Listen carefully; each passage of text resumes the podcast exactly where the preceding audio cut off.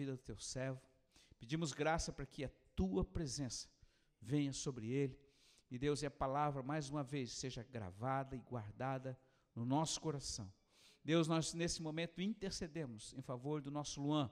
Guarda protege, sustenta a vida dele de uma forma sobrenatural, Deus. Conduza de forma que ele chegue aqui são e salvo e que o Senhor possa conduzi-lo em todo o processo de retorno e ele está constantemente em oração e intercessão. Também oramos pela pastora Lu, para que o Senhor fortaleça cada célula da vida dela, que ela seja fortalecida em Ti, Deus, e seja conduzida em vitória. Clamamos também pela nossa irmã Valdo, para que, Senhor, Tu faças um milagre sobrenatural sobre a mente dela, o coração dela, o corpo dela, Senhor, ela seja restaurada e que tu, Espírito Santo, possa visitá-la nesta noite e produzir uma cura sobrenatural sobre a vida dela. Nós oramos e intercedemos. E guarda todo o povo dos montes, guarda a Ana e o Caio que estão em Jerusalém. Protege, Deus, e guarda o nosso altar naquele lugar e sustenta a vida dos teus filhos que têm mantido, Senhor, o altar é, é, queimando diante da tua presença em oração e intercessão pelos nossos irmãos judeus. Assim nós oramos e abençoamos em nome de Jesus. Amém. Boa noite. Você pode já abrir sua Bíblia no livro de Apocalipse, capítulo 2.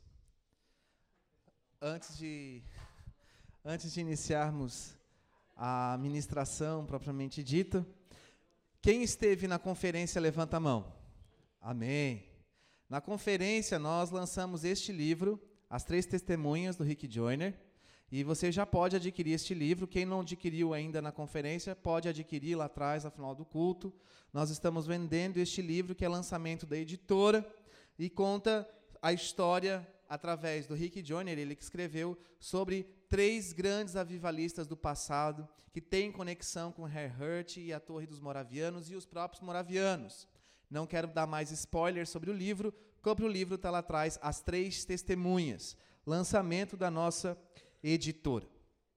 Agora, nas, na conferência que nós tivemos, nós tratamos sobre alguns temas muito importantes. E essa tarde, é, eu até ia ministrar sobre outra coisa, mas o pastor, né, meu pai, me ligou e falou assim: filho, reforça aquilo que foi ministrado na conferência para a igreja não perder para que a gente não tenha outras, outros assuntos e se percam essas coisas que a gente aprendeu na conferência e não trazermos a memória né, durante a semana, enfim. E o tema da conferência que nós tivemos este ano foi Avançando em Poder. E nós entendemos que para avançar em poder é necessário, antes de qualquer coisa, entender o poder. E nós aprendemos na conferência profética na semana passada que a autoridade de Deus é uma consequência do poder de Deus. E a palavra fala então em Apocalipse capítulo 2, onde você já abriu a sua Bíblia, no verso 28 diz assim: Eu lhes darei a mesma autoridade que recebi, a autoridade do meu Pai. Também lhe darei a estrela da manhã. Aquele que tem ouvidos, ouça o que o Espírito diz às igrejas.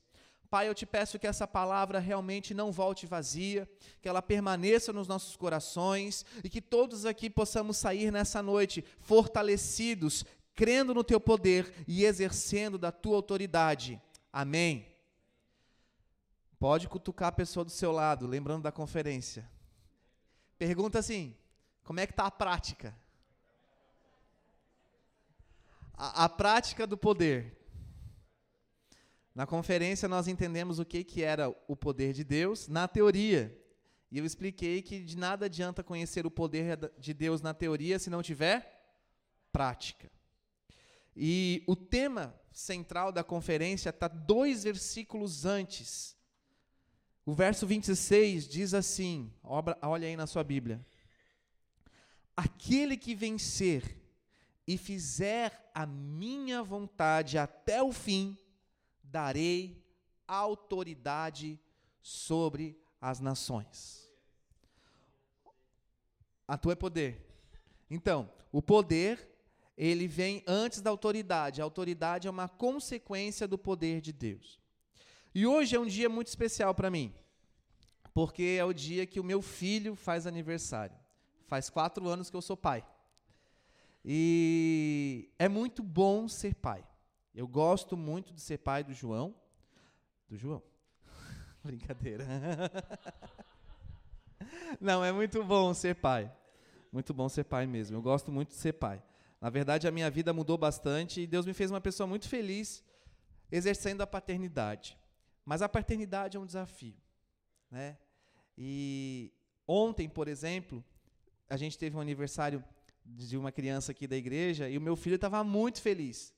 Muito feliz mesmo, aquele frio, meu Deus, era um frio, mas ele estava lá de meia, andando na rua, na rua, na rua mesmo, né, no gramado, as crianças da igreja tudo feliz, correndo. E foi um dia muito importante para ele, ele gostou muito. Foi um dia simples, mas um dia muito bom. Ele ficou muito feliz. E Deus gosta de, ver de nos fazer felizes e de nos ver felizes. E muitas vezes a gente não permanece feliz. Nas simples coisas, no cotidiano, na comunhão com alguém, a gente perde a alegria. Alguns diáconos aí receberam um vídeo de uma pessoa muito feliz também ontem, que eu fiz um flagra, né? Um flagra de uma diaconisa pulando na cama elástica. Irmãos, como uma, cama elástica muda a vida das crianças, né? É uma coisa terrível assim. Elas ficam realmente muito felizes. E tem tantas coisas que Deus nos quer nos ver feliz e a gente acaba ficando triste ou preferimos andar tristes. Não digo tristes, mas decepcionados, amargurados, carrancudos, enfim. E ser pai exige de nós, ou de mim, um encargo de tentar fazer o meu filho feliz, ou proporcionar a ele momentos em que sejam memoráveis para ele, que ele se torne feliz.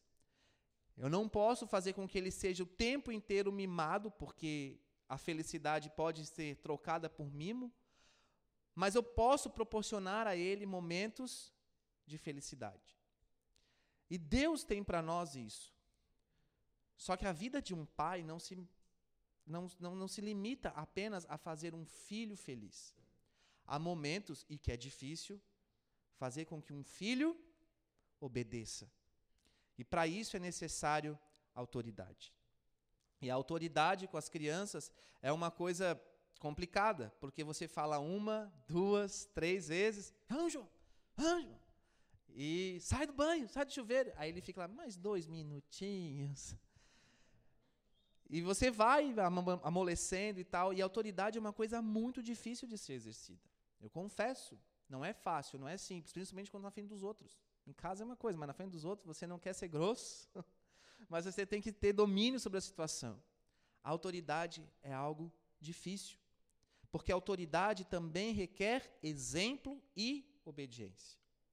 E Jesus Cristo traz uma palavra em revelação a João na ilha de Patmos, onde ele escreve o livro do Apocalipse, e traz algo muito importante para nós que é esse verso 26 do capítulo 2 do livro de Apocalipse, que diz: Aquele que vencer e fizer a minha vontade, ou aquele que obedecer até o fim, eu darei autoridade. E nós não podemos olhar para esse texto de qualquer maneira. Nós olhamos para esse texto na conferência profética, só que eram muitas outras coisas que nós estávamos olhando na conferência profética também e hoje eu gostaria que você prestasse atenção nesse desafio que é exercer autoridade. Se é difícil você exercer autoridade com crianças pequenas, quem é pai e mãe, levanta aqui a mão. Pode levantar. É fácil exercer autoridade? É fácil fazer um filho obedecer? Ou fazer a sua vontade? Agora, imagina as nações fazerem a sua vontade. Presidente aí que se explique, né? Irmãos, mas a palavra de Deus diz: aquele que obedecer até o fim e fizer a minha vontade, a vontade de Deus, até o fim, eu darei autoridade. Mas para quem ele vai dar essa autoridade? Para quem Deus está destinando este livro de Apocalipse? Para os profetas? Para os levitas? Para pastores? Para evangelistas? Não. O livro de Apocalipse tem, em sua essência, sete personagens principais que receberam cartas, e essas cartas eram as igrejas. Igrejas pela qual Deus usou na atualidade daquele momento para ministrar a todas as igrejas do mundo em qualquer tempo, em qualquer época.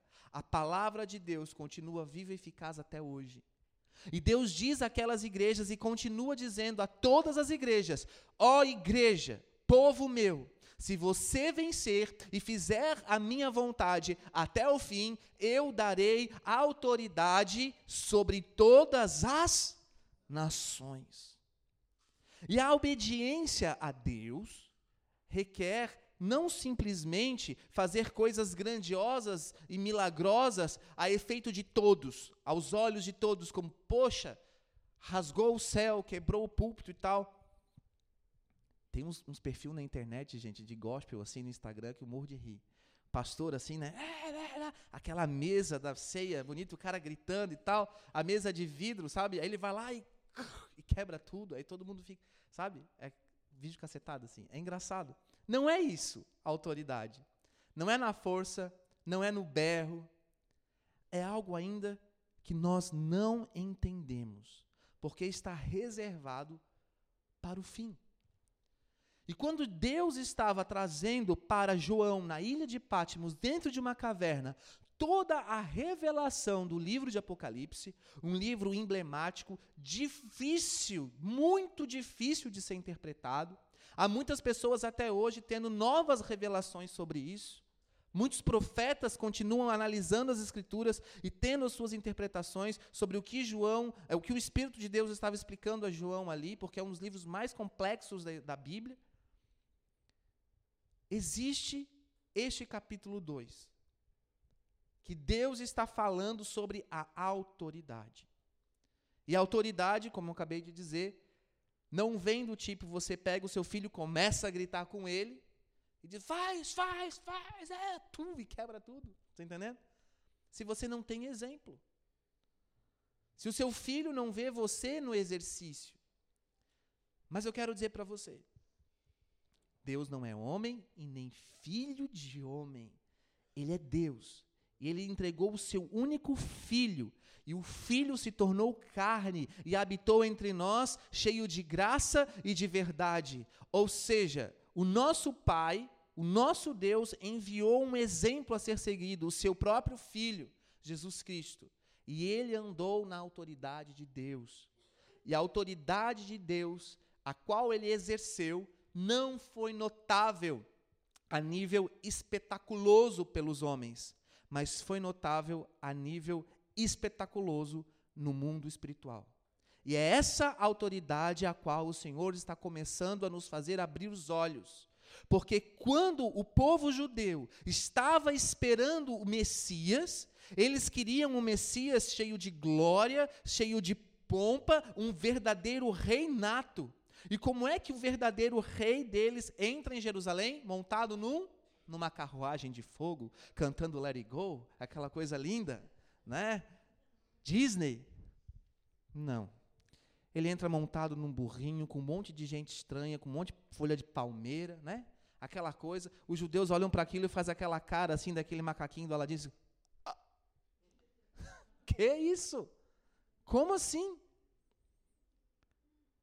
Mas a autoridade de Jesus, horas depois, quando ele se entrega ao Pai, para que a vontade fosse feita até o fim, e ele obedeceu até o fim, ele entra para a história do mundo e a sua morte muda o tempo.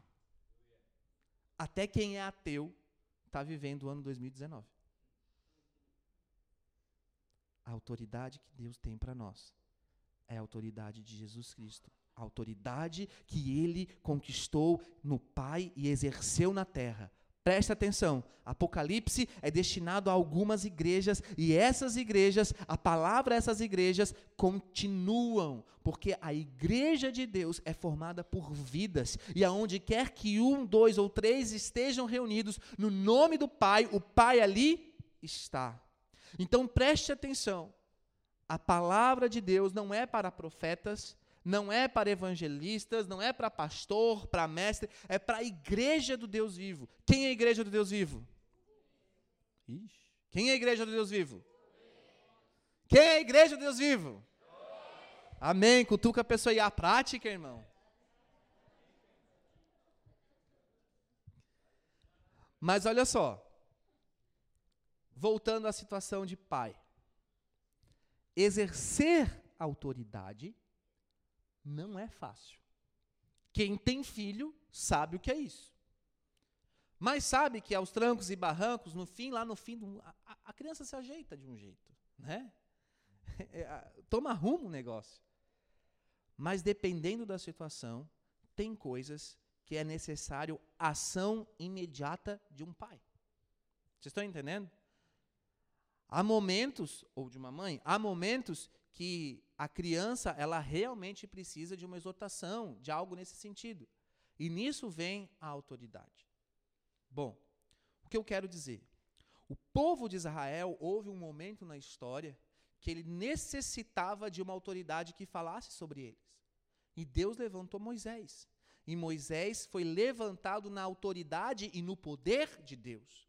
E ele foi à frente da maior potência do mundo e chegou e disse: Deixe o povo de Deus, o povo do Deus de Israel, ser livre para o adorá-lo. Mas Faraó endureceu o seu coração e disse: Não, não, não. E aí vieram as dez pragas do Egito, enfim. E aquelas dez pragas são lenda? Aquilo que, que aconteceu foi simplesmente um conto bíblico? Não. Depois do grande êxodo, o Egito nunca mais se reergueu em toda a história do mundo. Porque alguém foi levantado na autoridade de Deus.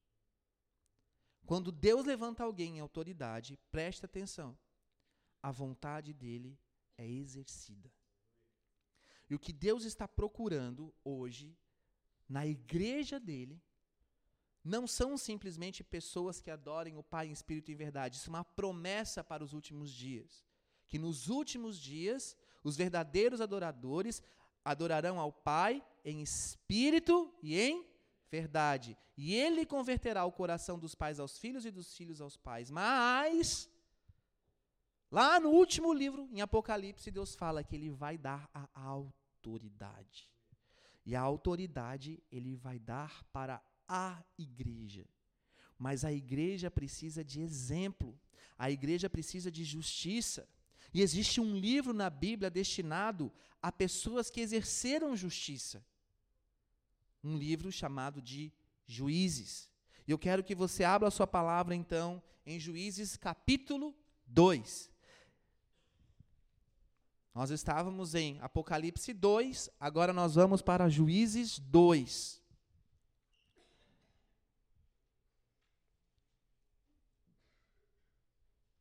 E uma das coisas que Deus falou conosco, comigo, né, em maio deste ano, é a seguinte frase: A autoridade que está para ser revelada sobre a igreja é a autoridade esperada, ansiada pelos juízes do passado. Lá no Antigo Testamento, antes de Jesus nascer, o Espírito de Deus encontrou pessoas a qual o livro dos juízes foi composto por ações de pessoas que exerciam o cargo de juízes. E é nítido ver em umas coisas do livro, né, na interpretação do livro, que algumas ações, ou talvez algumas coisas aos, aos, as quais Deus gostaria que fosse exercida naquele tempo, não foram. E estes juízes tinham uma esperança. E o livro termina e isso ainda não foi concretizado. Olha o que, que diz o livro de Juízes. Versículo 16 ao 19. Então o Senhor levantou juízes que os libertaram das mãos daqueles que os atacavam. Mesmo assim, o povo, né, eles não quiseram ouvir os juízes, Antes, se prostituíram com outros deuses e os adoraram. Ao contrário dos seus antepassados, logo se desviaram do caminho pelo qual os seus antepassados tinham andado. O caminho da Fala mais alto, o caminho da o qual que é a palavra de Apocalipse 2? Aquele que vencer e o até o fim eu darei autoridade. Então ele está falando o caminho das, da obediência aos mandamentos do Senhor. Sempre que o Senhor lhes levantava um juiz, ele estava com o juiz e o salvava das mãos dos seus inimigos enquanto o juiz vivia. Deus usava a pessoa, né, a figura de um juiz, e enquanto esse juiz estava vivo, ele mantinha a ordem, a segurança do povo. Pois o Senhor tinha misericórdia por causa dos gemidos deles diante daqueles que os oprimiam e os afligiam. Diante de quem? Dos inimigos. Mas quando o juiz morria, o povo voltava a caminhos ainda piores do que os caminhos dos seus antepassados, seguindo outros deuses, prestando-lhes culto e adorando-os. Reguçavam-se a abandonar suas práticas e o seu caminho obstinado, diz a minha versão. Deus usava a vida de juízes para trazer justiça e ordem. Mas o povo, o povo, se rebelava contra os juízes. Eles eram contra as atitudes, as decisões que eram tomadas, porque muitas vezes essas decisões não beneficiavam a, a todos, beneficiavam a, a, a luz de alguém que interpretava a lei, enfim. Nada muito diferente de hoje. Nada muito diferente de hoje. É muito fácil você reclamar da autoridade que está sendo exercida. Toda criança tem sempre um argumento para não obedecer ou não se submeter à autoridade de um pai. Pais, eu estou falando alguma mentira? Sempre quando você manda alguma coisa que a, pessoa, que a criança tem que realmente obedecer e que vai custar para ela alguma coisa, seja parar de ver televisão, seja parar de brincar e ter que arrumar alguma coisa, ela não vai gostar. A mesma coisa acontecia com o povo de Deus. Os juízes decretavam alguma coisa, alguma ordem, e o povo que estava lá, numa situação de conforto ou de prazer da carne, seja do que for, não gostava. Então entendam, para exercer autoridade é necessário estar preparado contra um levante popular de filhos que não querem obedecer. Entenderam? E aí que está o grande desafio de um professor de educação básica. Quando tem 30 criancinhas se rebelando contra a sua própria autoridade. E ele tem que tomar uma decisão, ele tem que tomar uma atitude para manter a ordem. Autoridade. Preste atenção. O mundo está um caos. Não há quem governe. Né? Você pode olhar para o Brasil e dizer o Brasil está ingovernável, mas você vai olhar para as outras nações e olha que, que falar de nação nós temos autoridade para falar, porque são 154 nações que nós já fomos, né? Nós já pisamos aí em culturas muito diferentes da nossa. O próprio Egito, nós já quem estava no Egito levanta a mão aí, bem alto. Nós já estivemos lá, nós conhecemos, nós vimos, nós estamos entendendo como funciona repúblicas, reinos, enfim, e tal. Países com democracia, países sem democracia, e todos eles padecem de uma coisa: autoridade, ordem, felicidade. Estão entendendo que isso não é uma coisa só do Brasil, não é uma coisa só lá da sua família, na sua casa? Mas nós não podemos esmorecer diante das circunstâncias. Nós precisamos ter a nossa esperança viva em Cristo. Porque a palavra de Deus ela é viva e eficaz. E só existe uma única coisa que te vai te manter, fazer ficar de pé, avançar e não esmorecer. Uma palavra com duas letras. Fala bem alto. Fé. A única coisa que sustenta isso é a nossa fé nessa palavra. Porque, naturalmente falando, Olha bem para a pessoa do seu lado. Se o Lula não conseguiu, quiçá o Bolsonaro, Você acha que a pessoa do seu lado tem condição para exercer autoridade sobre alguma nação? É sério, gente. É sério. Mas a palavra de Deus diz que aquele que obedecer até o fim e fizer a minha vontade até o fim, eu darei autoridade sobre as nações. Irmãos, isso é muito sério. É tão sério que ontem nós fizemos uma marcha para Jesus aqui na, sede, na, na nossa cidade. Saímos da sede, fomos até a ponte com crianças. Um percurso muito longo com crianças. Não chegava aquele negócio. Tinha criança que já estava assim. né? É, veio uma polícia, graças a Deus, e nos escoltou. Podia ter dado água também, né? Mas, brincadeira. Aqueles que reclamam, né? E presta atenção, irmãos. Nós fizemos aquilo. Naturalmente falando, não mudou em nada. Mas eram crianças com pais e com adolescentes e jovens da igreja. Alguns jovens já não tão jovens, já mais adultos, né? Vamos falar a verdade. É, marchando pelo centro da cidade, cantando louvor, profetizando, entregando panfletinho com mensagem do amor de Deus, feito pelas próprias crianças, não tinha desenhozinho, tinha frasezinha, era uma coisa bem simples, e bastante gente com bandeira e tal, declarando que Florianópolis pertence a Jesus.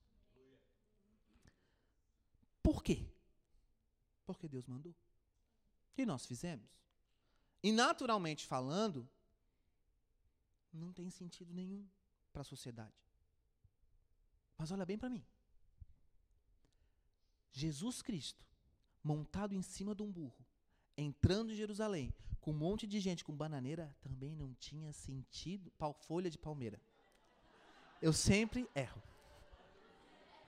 Não tinha sentido nenhum.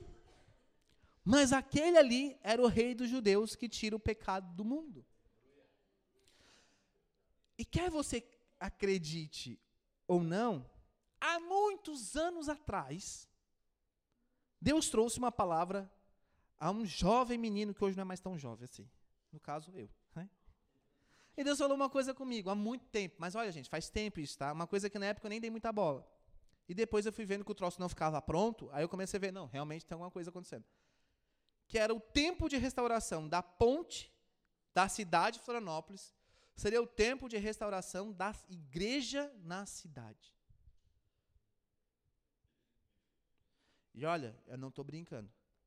Essa palavra Deus me deu lá em 2004, 2005, por aí. Faz muito tempo. Porque eu lembro que havia uma promessa da ponte ser entregue no, entregue no ano de 2009. Eu lembro disso. Em 2009 a ponte vai ser entregue. Eu lembro.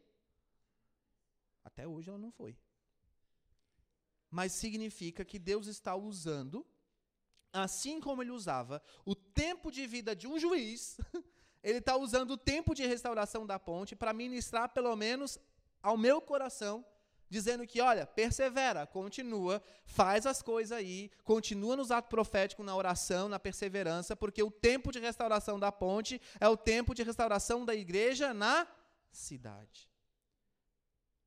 Mas teve algo a mais que o Senhor mostrou que por conta da nossa oração, neste altar, neste lugar, daqui vem um riozinho, um filetinho de água. E hoje esse filetinho de água já está com uma água quase assim no, no, joelho. E essa água faz um, um percurso, desce aqui a Avenida Rio Branco e vai até lá na ponte. E quando a ponte for restaurada por completo, é como se aquilo virasse espiritualmente um aqueduto. E a gente vai mandar água para fora da ilha, para o continente. Que água é essa, pastor? Que coisa mais louca que tu estás falando? A água da vida. E eu estou ministrando sobre uma coisa muito mais louca. Eu estou ministrando sobre a palavra de Deus a um homem chamado João, que foi dado como morto dentro de uma caverna, numa ilha de prisioneiros em Pátimos, que tudo indica que ele escreveu toda a visão dele do livro de Apocalipse com sangue, com pouco de sangue e pedaço de pedra que ele encontrava dentro da caverna. Existe um livro chamado A Última Testemunha que conta mais ou menos isso. É um livro não crente. não é crente, é um livro histórico chamado A Última Testemunha, e é como se fosse mais ou menos um. Ele, a, a, narrativa é romanceada, porque vai contando a história de como era a igreja de Éfeso, como é que era a cidade de Éfeso, os banhos romanos, como que João às vezes teve que fugir, porque ele estava pregando o evangelho dentro dos banhos romanos nas cidades lá da Turquia, né, hoje é Turquia. E, enfim, é um livro bem interessante. Lá dizia que muito provavelmente, quando ele foi dado por morto, né, naquela visão que ele teve, ele escrevia de noite com pouco de sangue, ou às vezes algum tipo de alguma coisa que ele fazia para fazer como se fosse pigmento e escreveu o livro de Apocalipse. E se você está achando que uma água saindo de um altar e atravessando uma ponte é doido, leia o livro de Apocalipse. É insano. Mas é esse livro a qual Deus destinou às igrejas dos últimos dias e ele entrega cartas, palavras diretivas e direcionadas às igrejas. E agora eu vou ler para vocês, para terminar, a palavra que o Senhor nos deu com relação à autoridade. A autoridade de Deus para a igreja é uma dádiva tal qual a sabedoria. A autoridade de Deus vem para edificar, corrigir e determinar ações e esferas naturais e espirituais. A autoridade é um plano antigo de Deus que está a ponto de ser revelado, ou melhor, entregue à igreja dos próximos dias. Eu vou repetir. Há muito tempo atrás, nós entendemos o que era sabedoria. No ano de 2008, para entendermos melhor o que era sabedoria, nós fizemos um retiro de carnaval no Shekinah chamado Sabedoria. Naquela época, a sabedoria ainda para a gente era uma coisa muito no campo da teoria, representado através do livro de Apocalipse, capítulo 4, na figura de uma águia, porque é o que a palavra fala, tanto no Antigo Testamento quanto no Novo Testamento. E a gente meio que entendia aquilo apenas como uma, uma metáfora bíblica. Até que depois de algum tempo a gente começou a entender que a sabedoria de Deus vinha do próprio Deus, era o próprio Deus. Jesus Cristo, que era a palavra, né? Ele estava no início, antes de tudo, diz Provérbios 8, antes de tudo ser feito. Ele era o grande arquiteto de Deus. Ele era o prazer, a delícia de Deus, chamado sabedoria. E essa sabedoria, que era uma palavra, se fez carne e habitou entre nós, diz João depois. Vocês estão entendendo? Nós precisamos de um tempo para entender isso. Foi necessário um amadurecimento. E nós hoje compreendemos o que é sabedoria. Muito bem. Não tão bem, mas muito bem, muito melhor do que era antigamente.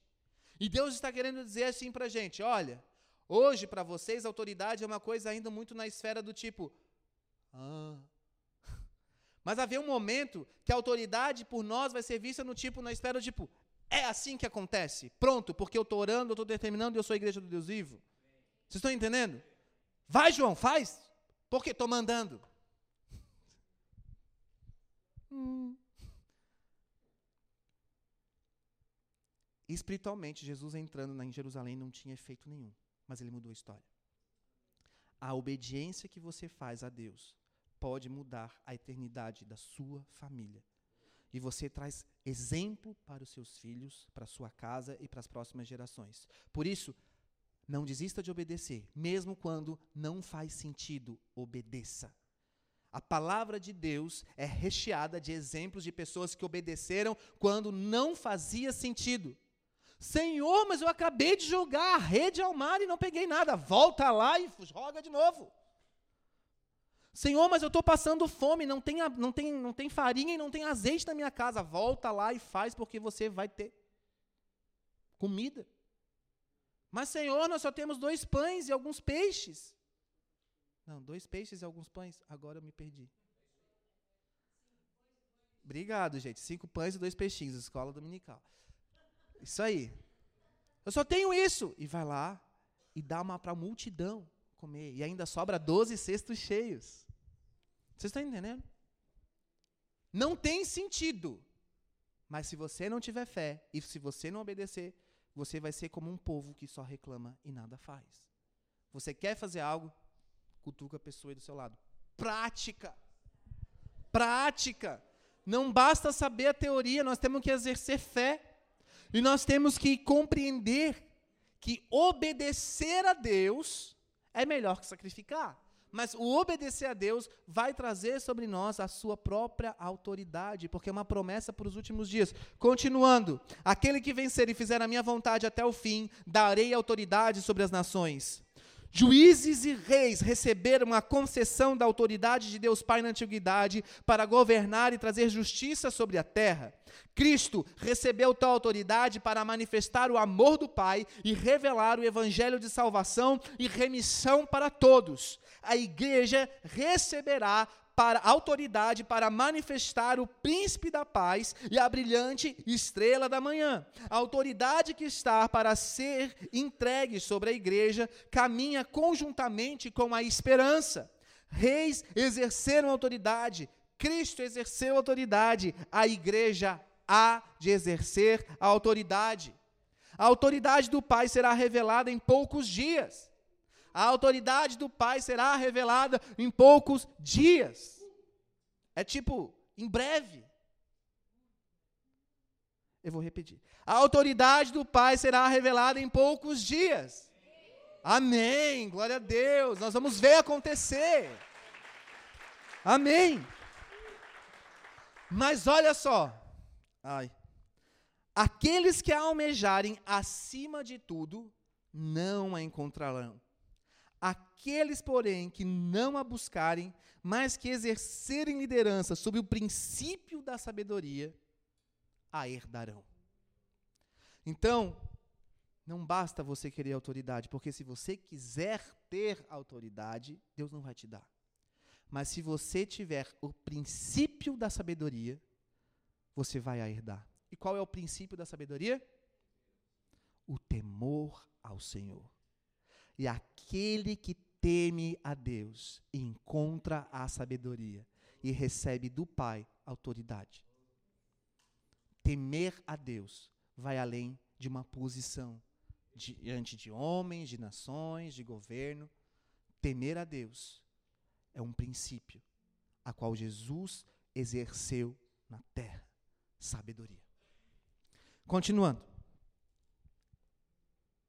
A autoridade de Deus é uma dádiva a ser exercida com sabedoria. Não há como receber da autoridade de Deus sem receber da sua sabedoria. A autoridade é um alcance após a sabedoria de Deus.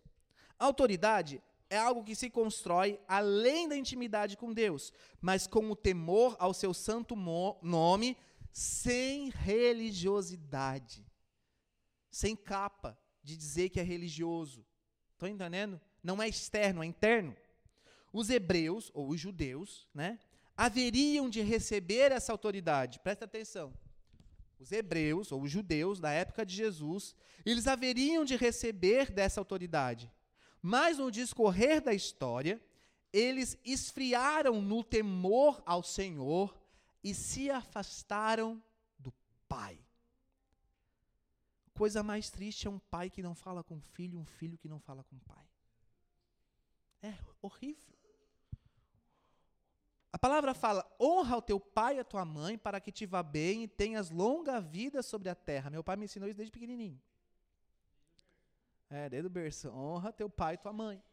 Eu ia no carro, no, indo para o colégio. Eu não gostava, mas eu falava. O filho sábio.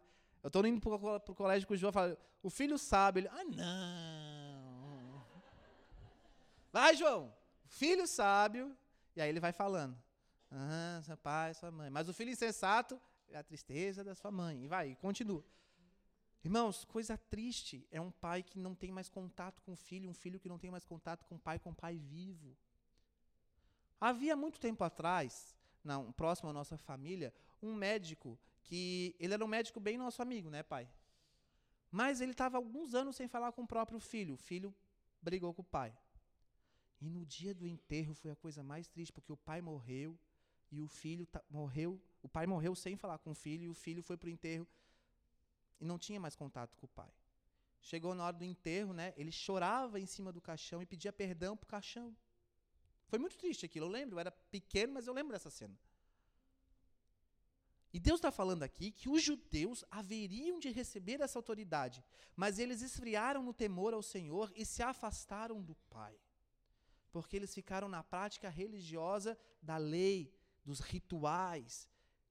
Não tinha consciência. Uma das coisas que eu falo para todo mundo que quer entender um pouco sobre Jerusalém, eu digo: olha, assiste lá o filme Cruzada, com Orlando Bloom aquele filme traz uma mensagem muito legal. Um reino de consciência. Não era simplesmente exercer a lei, se você não tivesse a consciência da lei. E muitos deles só estavam exercendo o ritual, porque tem que fazer, porque é assim. Mas não tinha temor, não tinha relacionamento. Aí olha o que, que Deus fala aqui.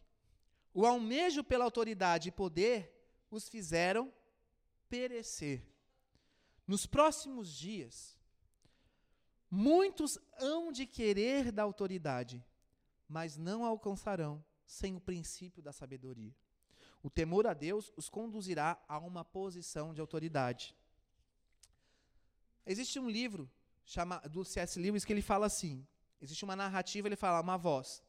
Não há problema algum em ser general, mas se alguém tem a ambição de se tornar general, então não deveria sê-lo. O C.S. Lewis fala: o simples ato de se tornar general não é certo e nem é errado em si. Do ponto de vista moral, o que importa é a postura do indivíduo em relação a isso. E talvez almeje vencer uma guerra, talvez queira ser general, porque sinceramente acredita ter um bom plano e ficaria feliz em colocá-lo em prática. Até aí, tudo bem, mas se ele estiver pensando, o que eu poderia ganhar com isso? Ou como eu poderia sair na primeira página do jornal Illustrated News? Então, está tudo errado. A autoridade não é para aparecer ninguém. A autoridade de Deus é o exercício da obediência a Deus. Não é para você ter fama, dinheiro ou conseguir alguma tramóia com isso.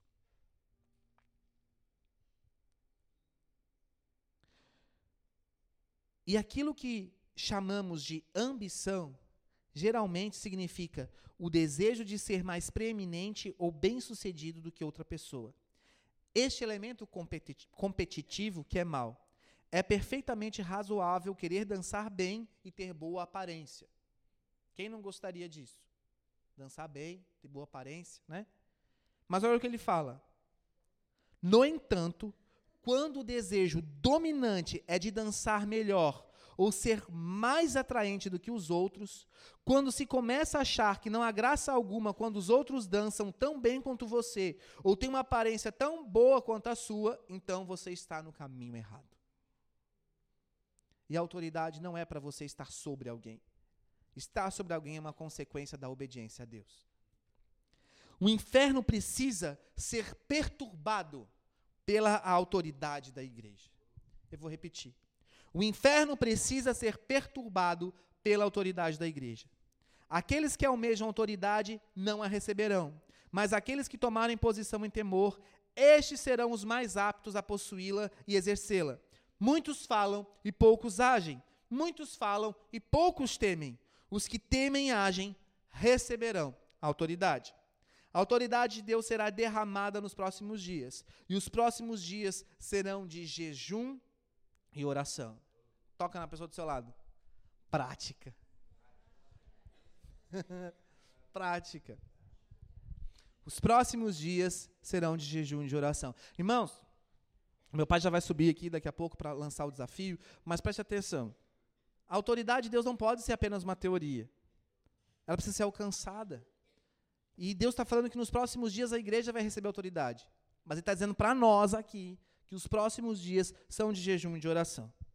Deus fará algo acontecer em vosso meio, e será perceptível a sua mão sobre cada um. Ele, Deus, está vindo sobre as montanhas. No próximo dia 17 de setembro, nós vamos ter aqui 24 horas de oração. E essas 24 horas de oração estão ligadas ao ministério lá dos Estados Unidos. Mas nós não estamos fazendo isso para aparecer, nós estamos fazendo isso para obedecer. Porque nós entendemos que Deus tem chamado várias igrejas ao redor do mundo para pelo menos um dia no mês estarem orando constantemente, 24 horas, em favor da própria igreja e do próprio reino. E a palavra fala: aquele que obedecer e vencer até o fim, receberá autoridade. Eu termino então com essa frase. Com essa frase, com essa visão. Abriu-se a porta e entrei no salão.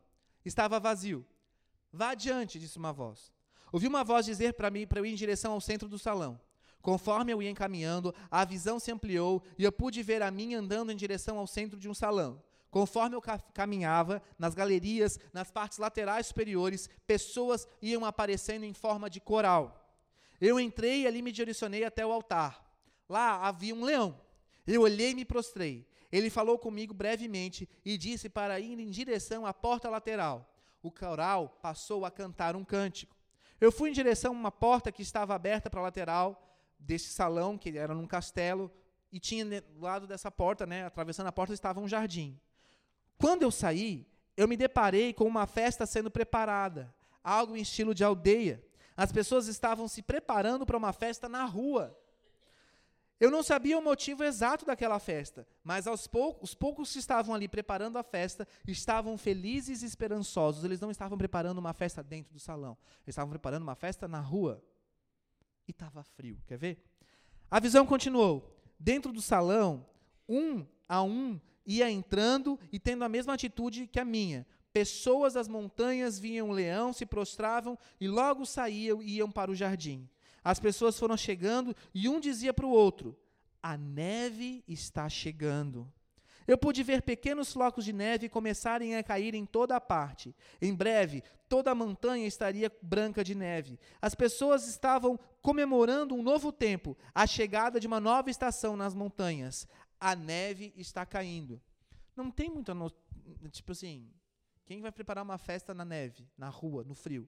Nós estávamos fazendo isso e nós estávamos felizes, porque há muito tempo atrás Deus já falou conosco que a neve para nós representa recursos. A neve está caindo, provisão está chegando. A neve está chegando, provisão está chegando. Por fim, a neve está chegando e com ela um novo tempo. Está para acontecer um grande avivamento nas montanhas, algo que ainda não foi visto e vivido. O avivamento não virá do modo como todos esperam ou imaginam. Assim como os judeus esperavam o Messias e não veio como eles esperavam, você também pode estar esperando um avivamento e não vai ser do jeito que você imagina. Mas ele virá com graça, maturidade e. Fala mais alto. E? Então o que está vindo? Graça, maturidade e. Estejam atentos e não percam a alegria da salvação. Lembra do que eu falei aqui com relação ao meu filho ontem? Feliz, feliz, feliz, feliz, feliz, não queria ir embora frio. Sabe? Mas estava lá, tinha uma cama elástica, eles brincavam, brincavam, felizes da vida, meu Deus. Feliz. A alegria do Senhor é a força de vocês. Salmo 81, 1. O Senhor vai renovar as forças de cada um. Ele vai fortificar o seu povo, conforme Miqueias 4:8. O tempo que está por vir será de remissão e envio. Deus está fazendo isso e ele vem para as montanhas. Ele vem para encontrá-los e para enviá-los. Estejam preparados como um exército. Ele está vindo. Coloque-se de pé no seu lugar. Espírito Santo, eu te peço que essa palavra não volte vazia. De tudo aquilo que nós vimos hoje, visão, palavra de Apocalipse, que todos nós possamos entender, Pai. A tua autoridade há de ser exercida pela igreja. A tua autoridade há de ser revelada nos próximos dias. E para ela acontecer, que nós tenhamos um coração de obediência. Que o Senhor venha restaurar o nosso temor para contigo, o temor para com o teu nome. Levante bem as suas mãos e diga assim: Senhor, Senhor renova, renova em mim o temor ao teu santo nome. Eu quero um temor da santidade. E eu almejo tocar nas tuas vestes nessa noite. Apenas um toque, eu serei curado. Apenas um toque, eu serei restaurado. E eu quero te tocar com o meu amor, com a minha adoração, com a minha súplica. Ó Senhor, eu creio que estás vindo ao meu encontro, estás vindo à montanha, mesmo sem entender. Eu sei que em ti eu vou receber autoridade, dene, temor, e eu encontrarei a tua sabedoria. Ó oh, Pai, eu te peço essa noite que nós saiamos desse culto com um coração desejoso por termos o teu santo nome cravado em nós. Que nós saiamos desse culto com uma vontade muito grande de te obedecer, uma vontade muito grande de fazer a tua vontade e não a nossa. Oh Deus, toca no nosso coração, para pararmos de reclamar, de murmurar e de apontar as falhas das autoridades. É muito fácil reclamar, mas é difícil exercer autoridade, Deus. Pai, eu te peço em nome de Jesus que a tua igreja receba nessa noite temor, renovo, força, e alegria para continuar. Em nome de Jesus.